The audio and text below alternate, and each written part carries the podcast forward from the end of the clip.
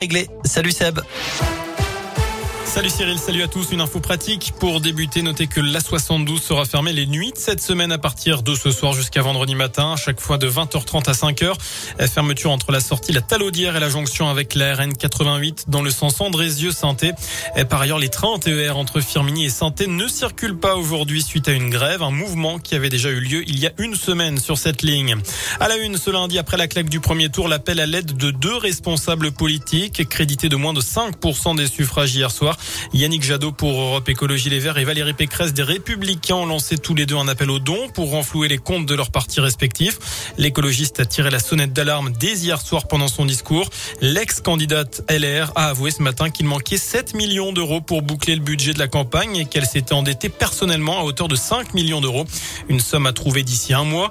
La désillusion est en tout cas immense chez les militants Les Républicains. Il faut dire que Valérie Pécresse a réalisé le pire score de l'histoire du parti.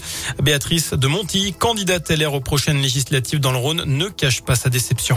Il y a un écart évident entre ce qu'on attendait. On était plutôt sur quelque chose entre 8 et 13, mais évidemment pas du tout euh, en dessous de 5. Je pense qu'il y a eu un vote utile au dernier moment. Moi, je l'ai senti autour de moi, des gens qui avaient peur de la montée des extrêmes et qui ont voté Macron sans conviction. On a bien vu qu'on était la bête à abattre. Valérie Pécresse était euh, une cible pour Emmanuel Macron. Je pense que c'était un jeu dangereux. Il a fait le jeu des extrêmes et euh, une démocratie a besoin de débat.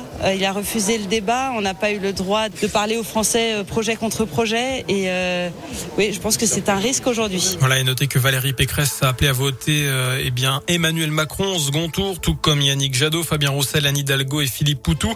Tous en dessous également des 5%. Ils ont eux aussi appelé à glisser un bulletin Macron pour faire barrage à l'extrême droite. Jean-Luc Mélenchon a lui appelé à ne pas donner une seule voix à Marine Le Pen dans deux semaines.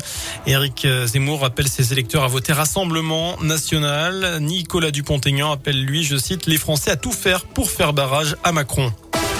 Dans le reste de l'actu, ce nouveau dispositif lancé aujourd'hui au CHU de Saint-Etienne, il s'appelle Cancer Diag et doit permettre un dépistage plus rapide de certains cancers, avec notamment un standard téléphonique dédié, un site internet spécifique et une meilleure organisation dans et entre les différents services hospitaliers. Plus d'infos sur radioscoop.com. Cet événement à Geoffroy Guichard, le forum supporter de l'emploi est de retour avec plus de 100 entreprises présentes aujourd'hui, demain et mercredi, à chaque fois de 14h à 18h. Environ 400 offres et 500 postes y seront proposé. Le Chaudron euh, qui accueillera la prochaine journée de Ligue 1 ASS Brest, ce sera samedi à 17h.